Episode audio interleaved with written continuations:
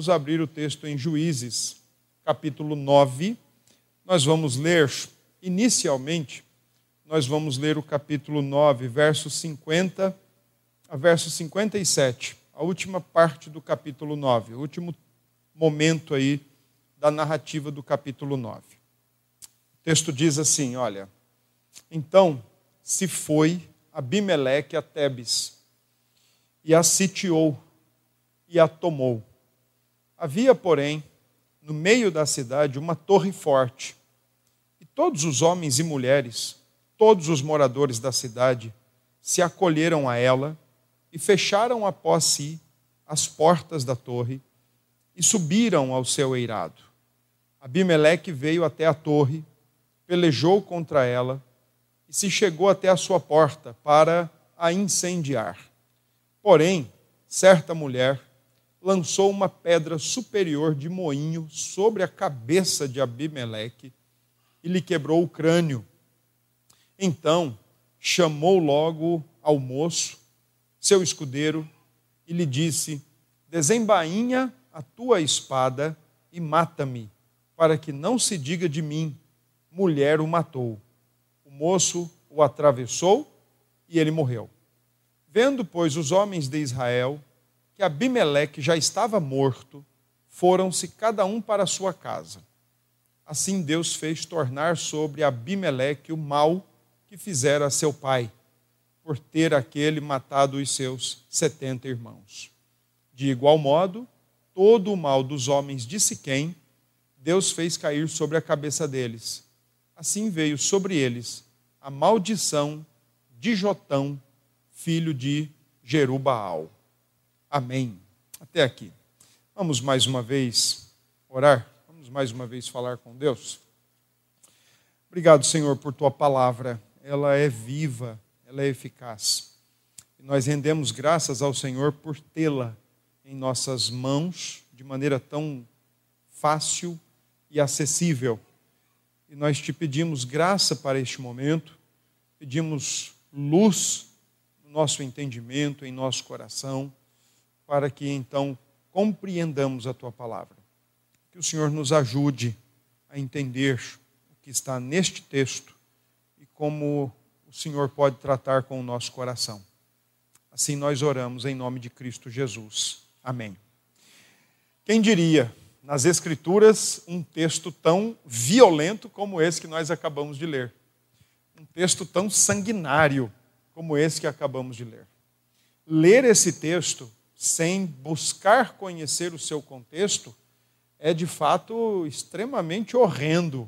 Afinal de contas, o, o texto conta a, a peripécia de um homem querendo acabar com toda uma cidade. E toda uma cidade, por não querer morrer, se aninhando e se escondendo, todos dentro de uma grande e forte torre, o que na época das nações antigas e das civilizações antigas tinha, além da correspondência de segurança, né, de vigilância, de permitir que aqueles que estivessem no mais alto topo de suas torres e pudessem então mais distante possível avistar os inimigos, também servia para proteção, também servia para segurança.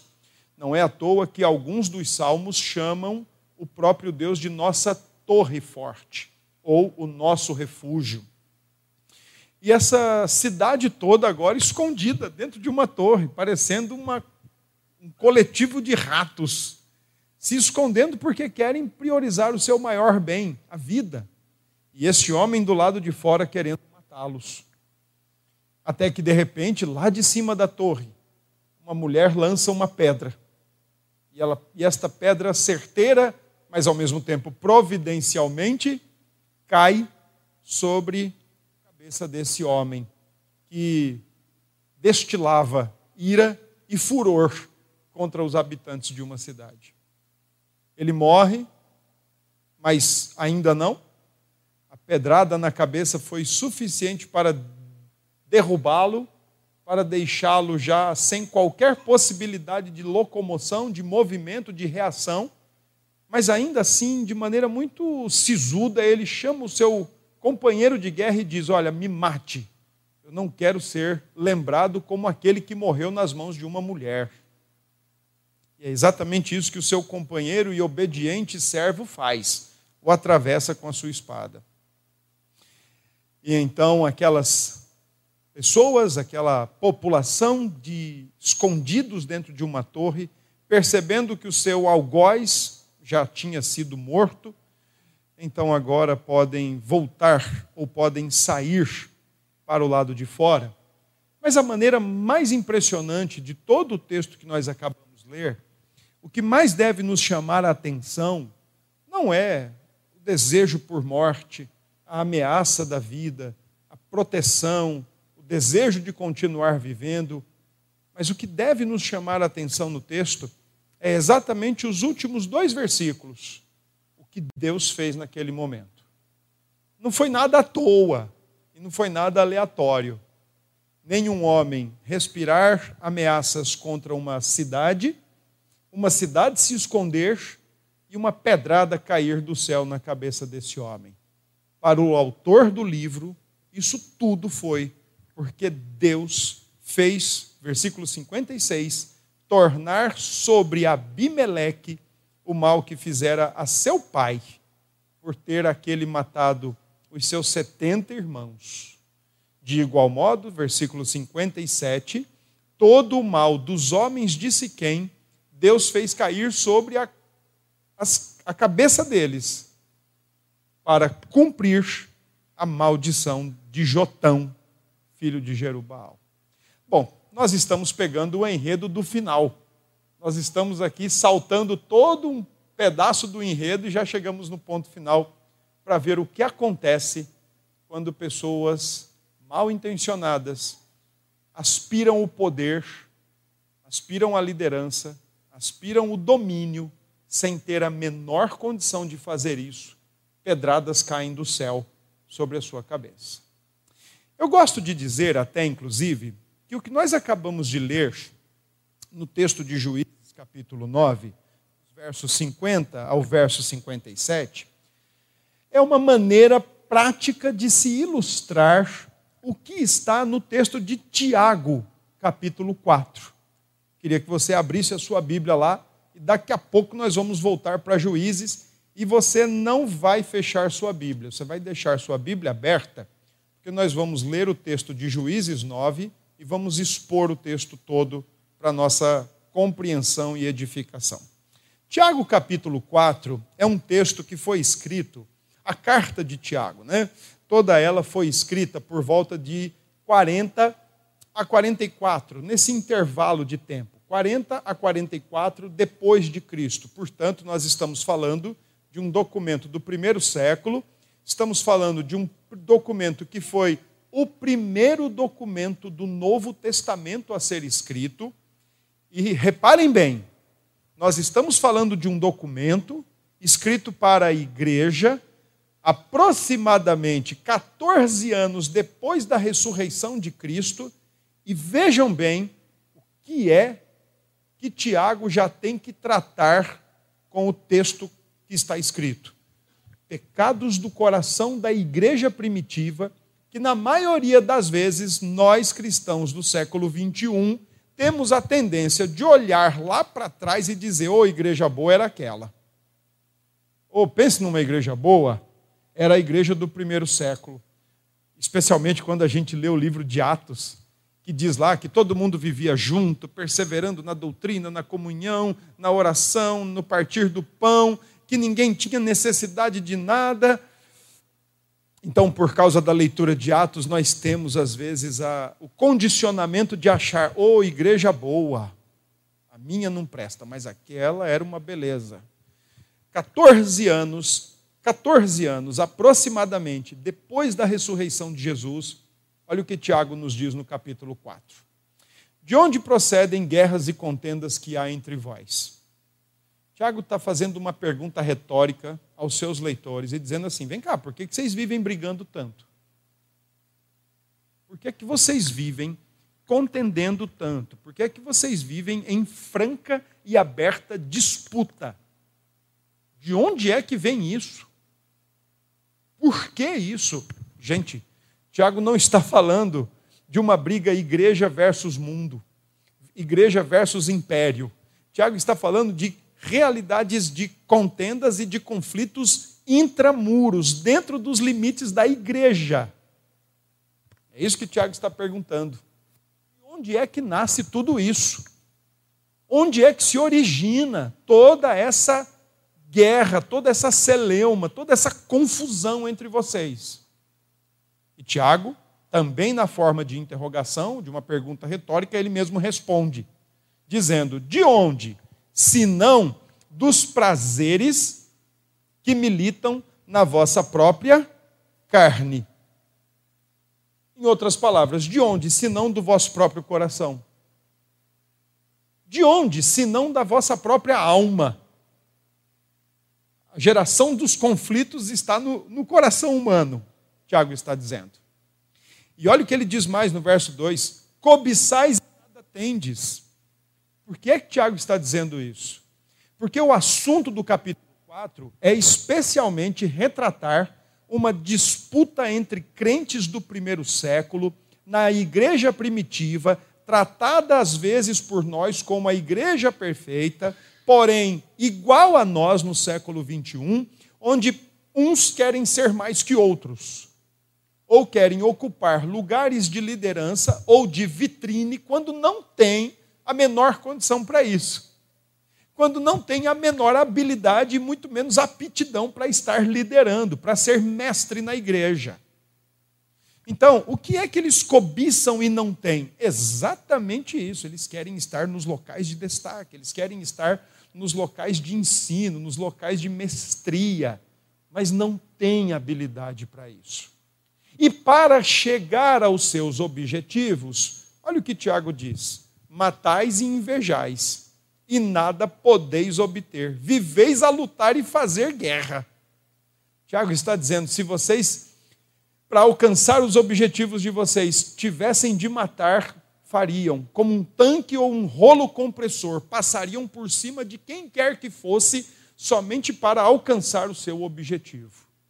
Estariam dispostos a fazer isso, somente para serem, para, para estarem em local, em local de destaque ou para terem um status destacado dentro da igreja. Igreja primitiva, 14 anos aproximadamente depois da ressurreição de Cristo. que é que Tiago está tratando? Tiago está tratando com a ganância e com o desejo pecaminoso de qualquer pessoa que quer assumir um degrau, que quer assumir uma posição indevida, inabilmente injusta e, e, e sem a menor condição para isso.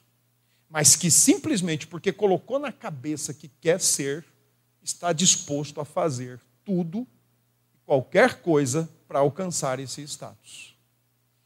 Olhando para o texto de Tiago, agora eu quero que você volte lá para Juízes, porque se Tiago tratou com esse problema no primeiro século, 14 anos depois da morte de Jesus, não pensem que esse era um problema do primeiro século para cá é um problema que está no livro de Juízes, capítulo 9.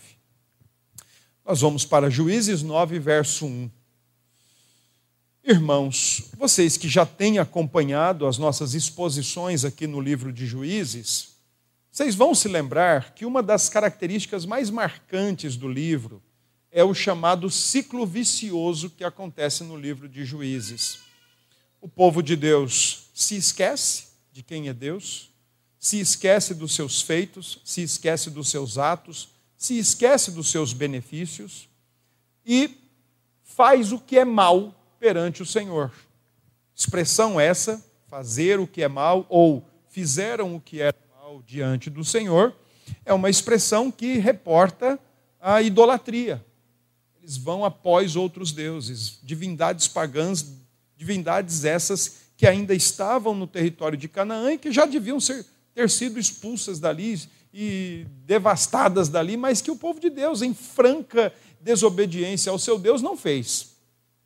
Então, diante disso, diante dessa idolatria, diante deste esquecimento de quem é Deus e do que Deus fez, e diante dessa atitude é, do próprio umbigo ou do próprio coração e fazer o que é mal, o Senhor levantava uma nação próxima para servir de vara de castigo ou de chinela havaiana nas suas mãos contra o seu povo. O povo então entrava em desespero, porque às vezes passava oito anos, vinte anos em opressão, sendo julgado e subjugado por uma nação. Clamava a Deus, Deus levantava um homem para ser um juiz, um libertador, alguém que fosse militarmente ou civilmente libertar o seu povo. Estabelecia-se paz, mas dali a pouco voltava o mesmo cenário. É um ciclo vicioso que acontece no livro dos juízes. Esse ciclo você consegue percebê-lo de maneira mais explícita até o capítulo 6, quando começa a história de Gideão. No entanto, partir da história de Gideão, o autor começa a mudar. E isso faz parte, porque o livro de Juízes não cobre um período onde o povo de Deus não estava é, totalmente em franca desobediência e em franca rebelião contra Deus. Ninguém escapava. Então não dá para a gente pensar assim, olha, ah, tínhamos aqui que são, são melhores ou menos piores. Não, não, ninguém escapava. Essa é a tendência do livro. É, como eu tenho dito e, e salientado aos irmãos, cada página do livro de juízes que nós vamos virando, a coisa vai piorando. E é o que acontece exatamente no capítulo 9 do livro de juízes porque, diferentemente dos outros capítulos anteriores, nós não vemos a presença do ciclo vicioso em Israel, conforme descrito pelo juiz, que foi o autor do livro Samuel. Agora, no capítulo 9, simplesmente aparece um homem chamado Abimeleque e ele quer ser rei. Ele quer tomar o poder. Ele quer governar. Ele quer se assentar num trono ou numa cadeira imperial que ainda nem era o tempo de existir, e se fosse o tempo de existir, não seria ele, mas sim teria que ser alguém de Judá. Abimeleque é filho de Gideão, um juiz de destaque, destacado por suas vitórias, porém destacado também por sua, por sua sede de reconhecimento e de vanglória. Capítulo 8 do livro de Juízes deixa claro as suas intenções, as suas motivações em fazer determinadas coisas como fez, atrás do reconhecimento público e do reconhecimento nacional. Embora dissesse com as suas palavras que não queria ser rei, agiu como rei, e pior ainda, agiu como um rei pagão. O termo Abimeleque, ah, que significa meu pai é rei, interessante isso, porque ele foi atrás do seu nome, ele foi atrás de colocar em prática o seu nome, mas não por causa do Pai, mas por causa dele. A Bíblia nos diz aí no versículo 31 do capítulo 8 que este Abimeleque, ele era filho de Gideão com uma concubina. O texto diz que Gideão teve 70 filhos. Ainda bem que naquela época não tinha gás de cozinha, né? O cara com 70 filhos e comprando gás de cozinha não ia ser bom, não. Então o texto diz que ele tinha 70 filhos. Se você olhar aí o versículo 30, diz assim: teve Gideão 70 filhos, todos provindos dele, porque tinha muitas mulheres. A sua concubina, que estava em Siquém, lhe deu também à luz um filho, e ele lhe pôs por nome Abimeleque. Faleceu Gideão. E então, agora, capítulo 9 começa exatamente destacando as peripécias do filho buchudo de Gideão, do filho egoísta de Gideão. Ele quer ser rei, ele quer fazer valer a pena o nome que tem. Se o pai não foi, ele quer ser. E para isso, Gideão vai, é, é, Abimeleque vai fazer coisas terríveis. Nós vamos ler primeiro, do capítulo 9, verso 1 a 6 a sede de poder e a sede por autoridade de Abimeleque. Vejam o que o texto nos diz. Abimeleque, filho de Jerubaal, que também é Gideão, foi-se a Siquém. Juízes, irmãos, um detalhe: Juízes é um excelente livro de geografia. Embora eu e você não conheçamos, talvez, a geografia da terra de Canaã, como era no Antigo Testamento, mas quando o autor de Juízes, ele nos dá destaque de alguns lugares, quando ele faz questão de mencionar nomes de alguns lugares, de algumas cidades, acreditem, é importante o que ele está fazendo. É importante o que ele está colocando. Outro dia mesmo, estudando, é, expondo aqui Juízes 4 e 5, prestando atenção nas, na geografia, nós vimos como Deus desloca os ventos do sul para punir os seus inimigos no, vento do, no, no canto norte do território. Então, é importante quando o autor fala da geografia, dos lugares. E deixe-me dizer por que, que é importante. Porque todo o episódio do capítulo 9 se passa em Siquém. E se você não está muito habituado e não lembra muito dessa citação nas Escrituras, do porquê Siquém é tão importante, Deixa eu mostrar para vocês duas coisas. Abra sua Bíblia em Gênesis 12. Gênesis capítulo 12.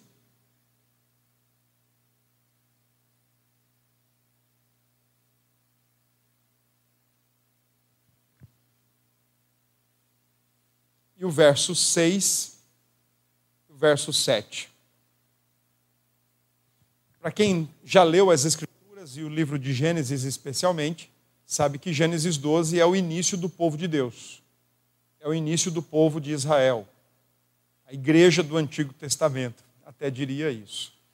Capítulo Gênesis 1 a 11 é o capítulo das origens de tudo, mas do Gênesis 12 em diante é a origem do povo de Deus, com Abraão. E olha só, por exemplo, é, o que Deus diz neste texto. Lembrem-se que dos versículos 1 a 3, Abraão ainda Abrão, é tirado de uma região idólatra, pagã, esotérica, é chamado por Deus para caminhar sem ter muita noção para onde ele ia, e simplesmente ele vai, porque Deus o chama. Recebe uma promessa de que através dele muitas famílias serão abençoadas, e recebe uma garantia: quem abençoá-lo será abençoado, mas quem tentar amaldiçoá-lo será amaldiçoado. E aí, veja o que diz no verso 6. Atravessou Abraão, Abraão a terra até Siquém. A mesma Siquém de Juízes 9. Até o carvalho de, de Moré. Nesse tempo, os cananeus habitavam essa terra. Reparem bem que o texto está nos dizendo que Abrão, assim que chamado por Deus, primeiro local para onde ele foi, foi exatamente para a terra de Canaã, para a terra de Siquém, para a cidade que está sendo retratada em Juízes 9. Olha o que diz o verso 7. Apareceu o Senhor a Abrão e lhe disse: Darei à tua descendência esta terra Ali edificou Abraão um altar ao Senhor que lhe aparecer. Em Gênesis 12, Abraão recebe a promessa de Deus: é esta terra que eu vou lhe dar. Se você olhar para o capítulo 12, verso 1, olha o que diz o finalzinho: Sai da tua terra, da tua parentela e da casa de teu pai, e vai para a terra que te mostrarei. Depois de Abraão atravessar, então, desde a Babilônia, desde Ur dos Caldeus, atravessar o Jordão e chegar na terra de Canaã, em Siquém, especialmente, o Senhor diz: É esta a terra que eu iria lhe mostrar, é esta a terra que eu vou dar à tua descendência. Se você olhar Gênesis 15, em Gênesis 15, Abraão continua na terra de Canaã, ele está dentro da terra de Canaã. E olha o que é dito para Abraão, no versículo 15, quando diz assim: Olha, tu irás para os teus pais em paz, serás sepultado em ditosa velhice, na quarta geração tornarão para aqui tornarão para aqui. Então, por duas ocasiões, Deus diz: é esta terra, e olha, tem mais. A sua descendência vai passar 400 anos no Egito, mas vai voltar para cá, porque é esta a terra. Quando o povo invade a terra de Canaã, abra sua Bíblia em Josué capítulo 8. Quando o povo invade a terra de Canaã, uma das primeiras coisas que o povo faz é adorar a Deus, é oferecer um culto ao Senhor, é oferecer uma renovação de aliança com Deus, é falar: Senhor, aqui nós estamos. E olhe bem o que diz o texto de Josué, capítulo 8. A partir do verso 30. Então, Josué edificou um altar ao Senhor, Deus de Israel, no monte Ebal, como Moisés, servo do Senhor, ordenara aos filhos de Israel, segundo o que está escrito no livro da lei de Moisés, a saber, um altar de pedra toscas sobre o qual se manejara instrumento de ferro. Sobre ele ofereceram holocaustos ao Senhor e apresentaram ofertas pacíficas. Escreveu ali em pedras uma cópia da lei de Moisés, que já este havia escrito diante dos filhos de Israel. Todo Israel, com os anciãos e os seus príncipes e os seus juízes, estavam de um e de outro lado da arca perante os levitas sacerdotes, que levaram a arca da aliança do Senhor, tanto estrangeiros como naturais, metade deles em frente do monte Gerizim e a outra metade em frente do monte Ebal. Geograficamente, onde é que ficavam esses dois montes, Gerizim e Ebal? Em Siquém. E é em Siquém que é falado as bênçãos e as maldições. É em Siquém que o povo se reúne após conquistar a terra de Canaã para adorar a Deus. É em Siquém que Abraão recebe a promessa de que aquela terra vai ser dele. Porém, volte para Juízes 9. É também em Siquém que acontece um dos capítulos mais tristes e terríveis da história do povo de Deus. A partir de Abimeleque, o filho do Gideão com uma concubina que é sedento por poder e por autoridade, por ser rei, o que não é para ele ser. Versículo 2 diz assim: Falai, peço-vos aos ouvidos de todos os cidadãos de Siquém, que vos parece melhor que setenta homens todos os filhos de Jerubaal dominem sobre vós, ou que apenas um domine sobre vós. Lembrai-vos também de que sou, sou osso vosso e carne vossa. Então, os irmãos de sua mãe falaram a todos os cidadãos de Siquém todas aquelas palavras, e o coração deles se inclinou a seguir Abimeleque, porque disseram: É nosso irmão. E deram-lhe setenta peças de prata da casa de Baal dinheiro pagão, dinheiro usado em culto pagão. Entregaram a Abimeleque. Baal Berite, com os quais alugou Abimeleque uns homens levianos e atrevidos que o seguiram homem sedento de poder, homem que ludibria o povo, que ganha o povo com suas palavras, que emprega dinheiro pagão e que se reúne com aqueles que lhe são semelhantes em seu caráter maldoso e de péssima índole. Foi à casa de seu pai, a Ofra, e matou seus irmãos, os filhos de Jerubal 70 homens sobre uma pedra. Porém, Jotão, filho menor de Jerubaal, ficou, porque se escondera. A providência de Deus sempre faz isso. A providência de Deus sempre reserva alguma coisa para nós. E reserva sempre alguma coisa para o coração arrogante e prepotente. Sempre a providência de Deus reserva alguma coisa. O que eu quero destacar para os irmãos é que agora, no texto de Juízes, nós não encontramos o ciclo vicioso.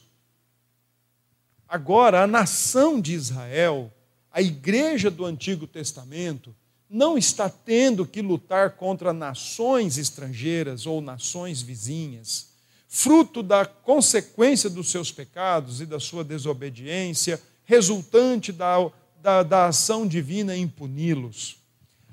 Agora a nação começa a se esfacelar dentro dela mesmo, a partir dela. Como está na carta de Tiago. A briga na carta de Tiago não é contra o mundo e não é contra o Império Romano, e muito menos contra a religião judaica do primeiro século, mas a briga estava sendo intramuros, dentro do muro. A nação começa a se degenerar a partir dela e dela mesma. Porque na nação tem alguém que tem o um nome, aquele, meu pai que é rei, e agora ele quer ser rei de todo custo. E se for necessário matar os seus 70 irmãos para ele assumir o posto de rei e não ter competidor e não ter nenhuma rivalidade, nenhuma ameaça, ele vai fazer isso. Aliás, ele fez isso. Ele eliminou seus 70 irmãos, porque o que vale é ser rei. Porque o que vale é estar num local de destaque, é estar no trono, é estar no comando da nação.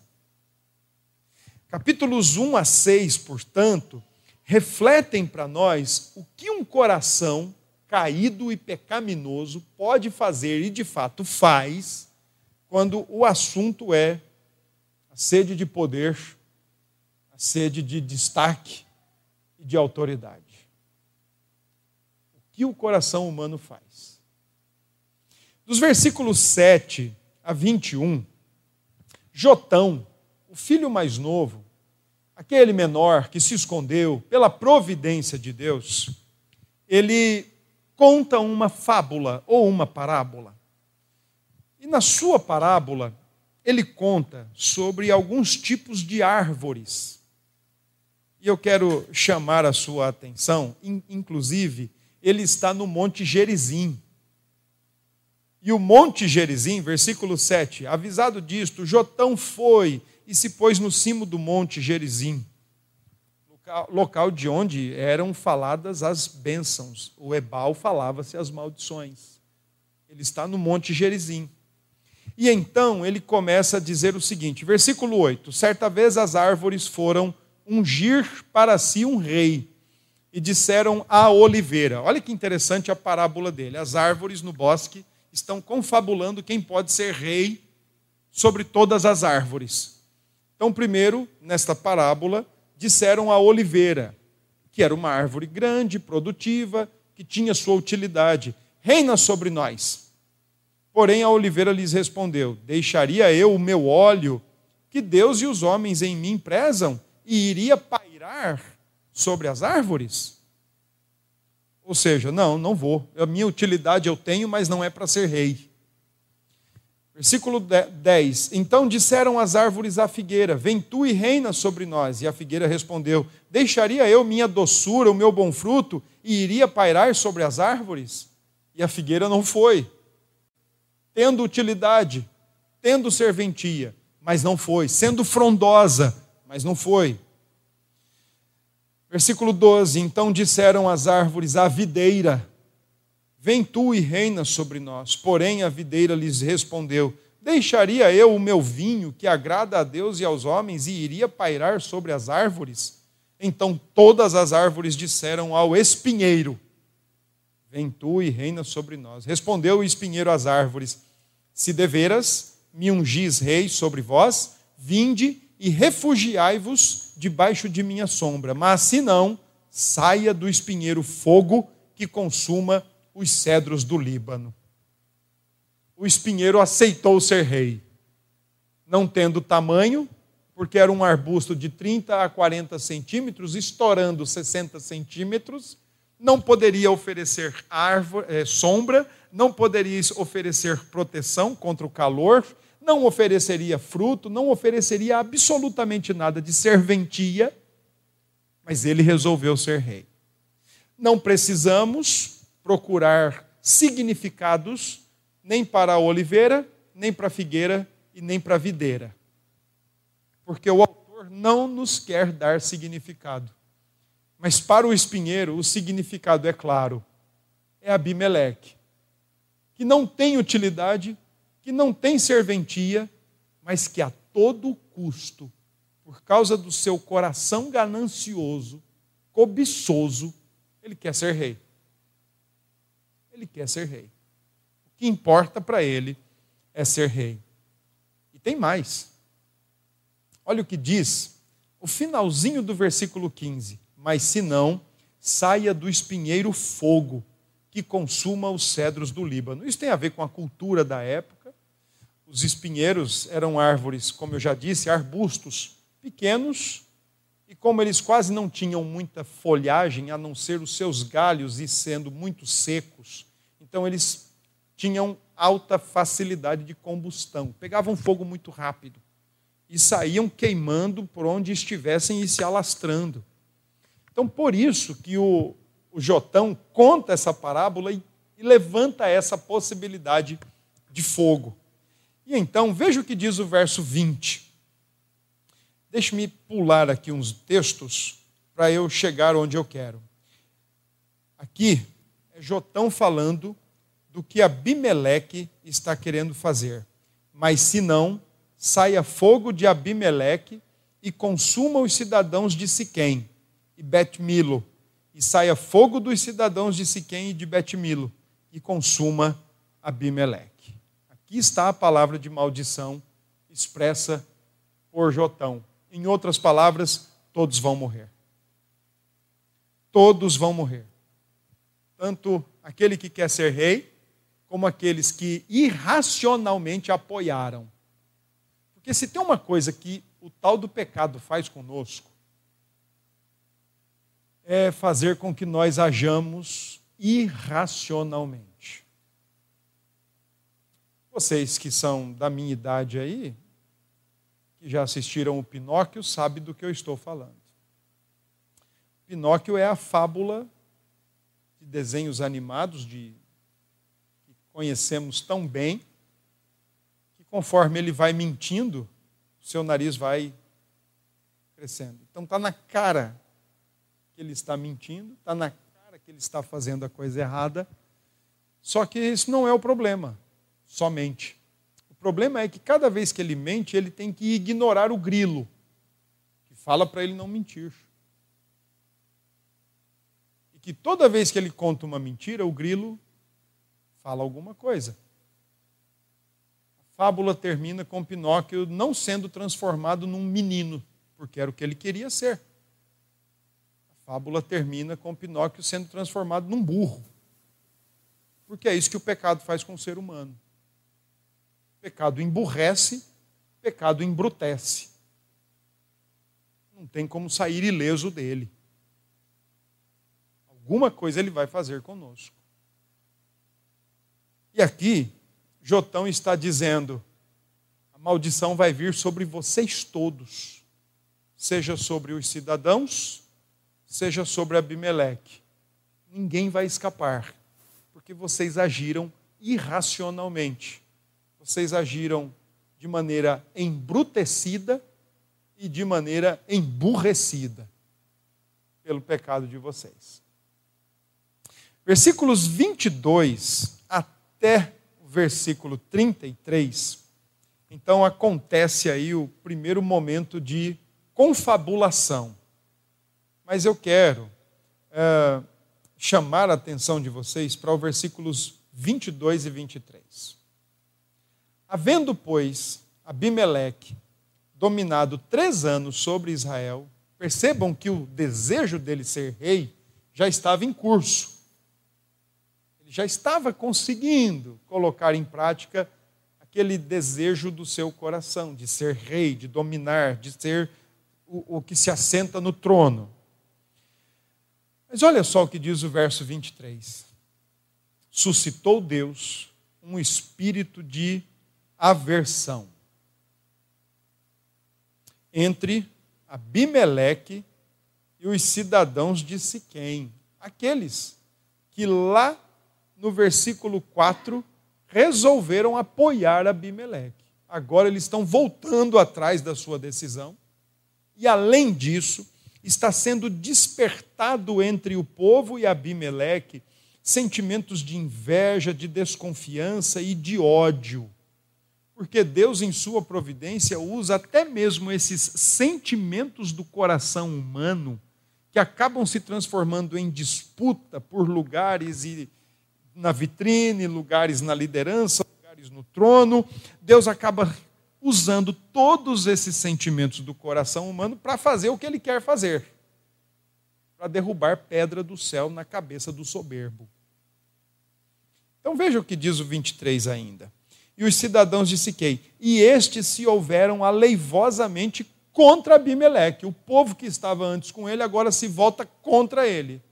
Porque Deus, o texto é muito claro, embora o Abimeleque fosse um ganancioso, o Abimeleque fosse um egoísta, embora o povo tivesse despertado inveja, desconfiança e ódio no seu coração por causa desse ambiente, esse espírito de, de aversão aqui, irmãos, não tem nada a ver com uh, demônios, não tem nada a ver com possessão, não é isso que o texto está colocando. Aliás, no Antigo Testamento não existe menção de possessão demoníaca, não existe é, exorcismos no Antigo Testamento. O que nós estamos vendo aqui é Deus simplesmente, na sua providência, no seu governo total sobre todas as coisas, ele, ó, arquitetando o que está no coração de um e de outro. E está dizendo, ó, faça isso. E Deus só puxando o fio de um lado, puxando o fio de outro, para chegar no, no ápice do texto, que foi o texto que nós lemos no final. Então agora, o conflito se estabelece entre aquele que quer reinar, mas aqueles que também querem reinar e que não são irmãos dele de sangue, nem filhos de Gedeão, e que também a essa altura do campeonato não tinha validade alguma, porque onde não se tem um rei formalmente estabelecido, não se tem a necessidade de uma descendência formalmente estabelecida. A grande questão aqui agora é guerra civil. O povo entra em guerra. O povo começa então a combater contra é, Abimeleque e Abimeleque contra o povo. Versículo 34. Levantou-se, pois, de noite Abimeleque todo o povo que com ele estava, e se puseram de emboscada contra Siquém, em quatro grupos. Gaal, filho de Ebed, saiu e pôs-se à entrada da porta da cidade. Com isto, Abimeleque e todo o povo que com ele estava se levantaram das emboscadas. Vendo Gaal aquele povo, disse a Zebul, que é o governador de Siquém, eis que desce gente dos cimos do monte, dos montes. Zebul, ao contrário, lhe disse, as sombras dos montes vês por homem. E ficam, então, trocando acusações, né? Ficam uns acusando os outros. Versículo 42, no dia seguinte, saiu o povo ao campo, e disto foi avisado Abimeleque que tomou os seus homens e os repartiu em três grupos e os pôs de emboscada no campo. Olhando, viu o povo que saía da cidade, então se levantou contra eles e os feriu. Abimeleque e o grupo que com ele estava romperam de improviso, tomaram posição à porta da cidade, enquanto os dois outros grupos deram de golpe sobre todos quantos estavam no campo e os destroçaram. Presta atenção agora no texto 45.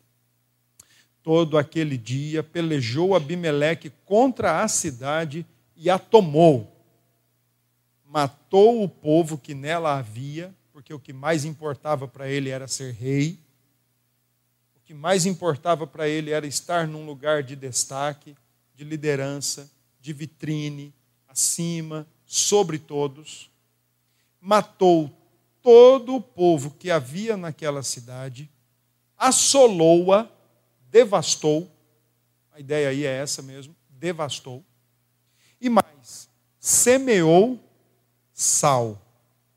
A ideia de semear sal nas nações antigas tinha pelo menos duas questões. Ela poluía o solo e acabava comprometendo toda fertilidade do solo, redundando, portanto, numa mensagem: solo maldito, solo que não produz nada.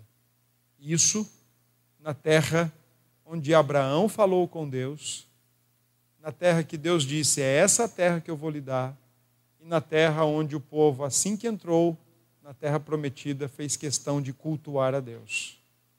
Agora a terra está amaldiçoada e sendo tratada como infértil por um homem cujo umbigo é mais importante do que a própria igreja ou do que a própria nação.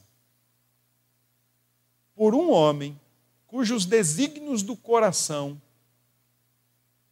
faz alianças com os que lhe parecem, mas passa por cima dos que podem oferecer um pedacinho de resistência. Porque o que mais importa é o que ele quer. Do versículo 46 em diante, o, o texto diz que os homens, ouvindo isso, eles entraram na sua fortaleza subterrânea no templo de El Berit uma outra palavra antiga para Baal, o Deus das alianças.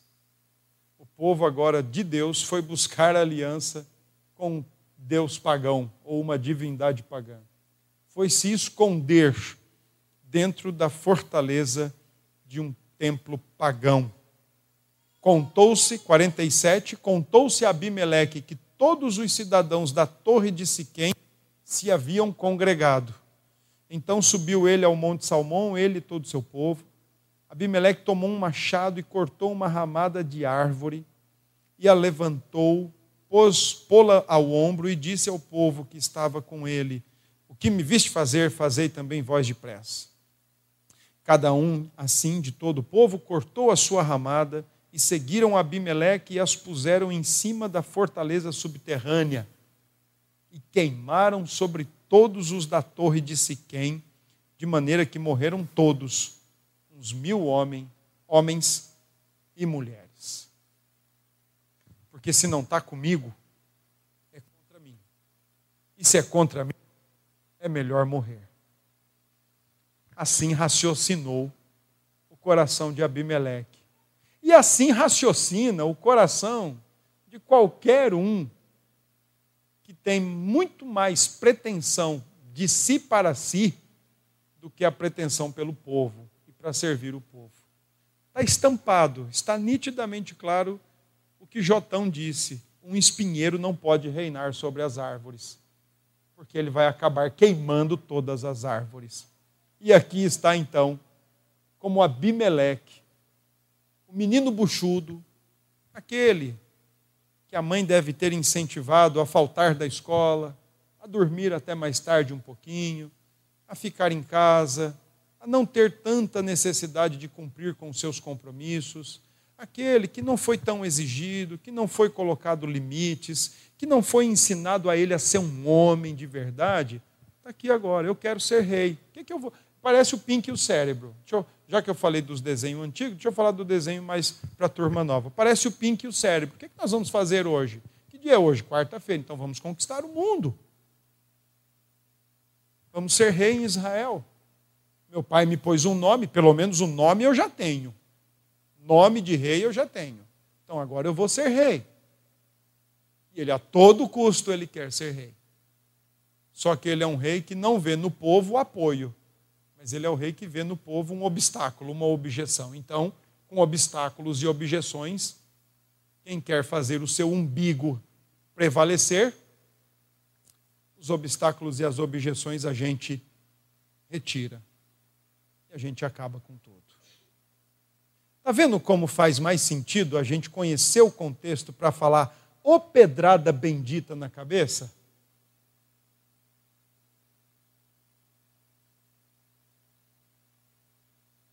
Quando a gente lê o texto final, a gente fala: meu Deus, que homem, por que, que esse homem morreu ou quase ficou morto de uma forma tão violenta? Logo, uma mulher jogando uma pedrada na cabeça dele. Deixa eu explicar isso para vocês à luz do texto de Juízes. Primeiro, As mulheres no livro de Juízes começam a ocupar lugar de destaque porque a liderança masculina no livro de Juízes, ela está cada vez mais sucumbindo.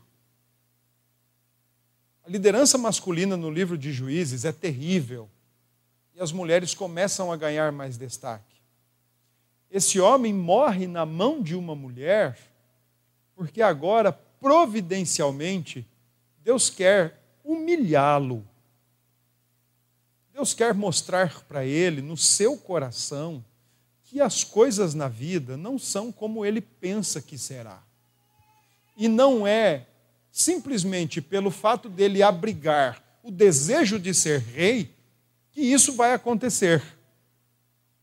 Assim, portanto, Deus usa uma mulher para lançar uma pedra na sua cabeça e ele ficar como morto no chão. Só que o homem é tão soberbo, mas é tão duro, e ele é muito mais preocupado com a sua reputação do que ao invés de se ajeitar, ele diz assim: Olha, vem cá, meu companheiro de guerra, tira-me logo a vida, porque eu não quero ficar lembrado da história como aquele que morreu por, pelas mãos de uma mulher, que seria extremamente vergonhoso. De pretenso a rei, de pretenso rei, assassinado por uma mulher. Ele está preocupado com o umbigo até mesmo segundos, milésimos de segundos antes da sua morte. Soberbo, duro na queda, duro na morte, mas morto, não rei. O texto faz toda a diferença quando a gente conhece o contexto da história e o porquê esse homem morre assim. Porque através de Jotão, Deus disse: vai morrer o povo que apoiou essa pretensão maluca, descabida, mas vai morrer também o rei que quis fazer o que não era para fazer, que quis ser o que não era para ser. Por isso, o texto termina dizendo: Assim Deus fez tornar sobre Abimeleque o mal que fizera seu pai, por ter matado seus setenta irmãos. Deus nunca deixa impune que é feito contra ele, nem contra a sua igreja. Deus não deixa impune.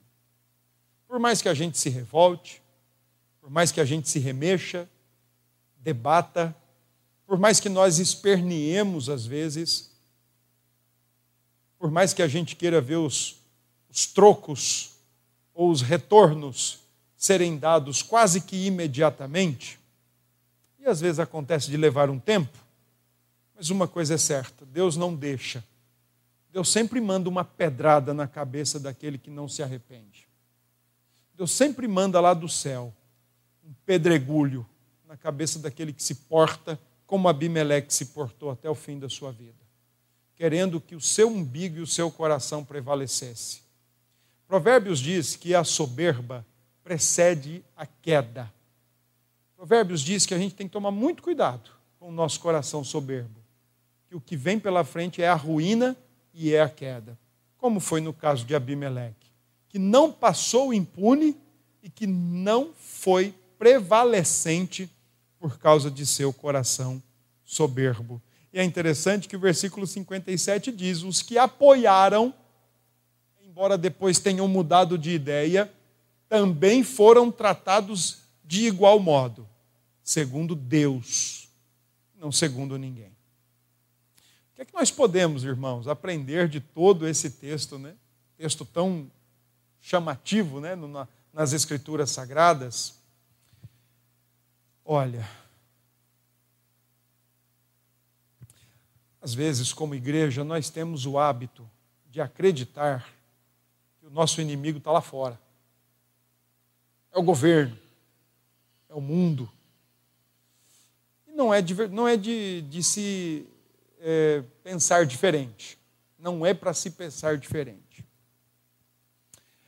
Mas às vezes é bom a gente ter mais sinceridade, honestidade e uma visão mais realista do que é de fato o pecado. E começar a pensar e acreditar no que diz a Escritura Nosso inimigo é o nosso próprio coração. Que o nosso inimigo é aquele que nós carregamos dentro de nós. Ou, como diria certo puritano lá do passado, que somos uma guerra civil ambulante. Cada um de nós. Uma guerra civil ambulante. Guerreando aqui dentro da gente. Querendo coisas que não são para nós. Simplesmente por mero reconhecimento, arrogância e vanglória. Uma outra coisa que a gente pode eh, aprender do texto é que, de fato, filho de peixe é peixinho. Porque Abimeleque só deu continuidade à arrogância e prepotência do próprio pai. Embora o pai dissesse, não quero ser rei, mas agiu como tal, Abimeleque não só agiu como um rei pagão e violento, como disse que seria e faria de tudo para sê-lo. Houve uma certa continuidade. Porque nesse caso, da maldade do coração, do egoísmo do coração, da prepotência e arrogância do coração, sim, meus irmãos, filho de peixe é peixinho. O que eu tenho sempre batido, o que eu tenho sempre batido diferente aqui na, na nossa igreja é que filho de crente não é crentinho. Mas em se tratando de inclinação para o mal, filho de peixe é peixinho. E Abimeleque só continua a maldade do próprio pai. Uma terceira questão é que a gente tem que tomar cuidado com as nossas motivações, tomar cuidado com as nossas intenções. E, inclusive, quando nós começamos a maquinar, inclusive, quando nós começamos a pensar em fazer coisas erradas, contra as Escrituras especialmente, só porque nós queremos que aconteça do nosso jeito. Cuidado com as pedradas que vêm do alto. Cuidado com as pedradas que vêm do céu. Porque querer prevalecer a todo custo é estar de peito aberto e disposto a enfrentar uma pedrada que vem do céu. Cuidado com as motivações. E cuidado com as maquinações quero isso. Mas espera lá, para chegar aqui, o que é que eu tenho que fazer? Ah, eu tenho que eliminar aqui, eu tenho que retirar aqui, eu tenho que burlar aqui, eu também tenho que fazer. Cuidado com esse tipo de intenção, motivação e maquinação. Elas podem, por, por certo tempo, passarem desapercebidas dos outros, mas nunca de Deus. E é dele que vem a pedrada. Às vezes por meio de alguém, às vezes sem ninguém. Mas é Deus que trata com o nosso coração. Graças a Deus que nós temos um rei hábil e capacitado para sê-lo. Jesus Cristo, cujo coração não foi mal intencionado em momento nenhum, cujo coração não foi maldoso em momento nenhum, cujo coração não procurou a sua própria glória, mas sempre procurou a glória do Pai e glorificou o Pai em todo o tempo. Porque esse é o papel do verdadeiro rei fazer a glória de Deus brilhar e aparecer. Não foi como Abimeleque, graças a Deus por isso, mas foi como o verdadeiro rei que ele é, Jesus Cristo. Que Deus nos abençoe e que Deus nos ajude.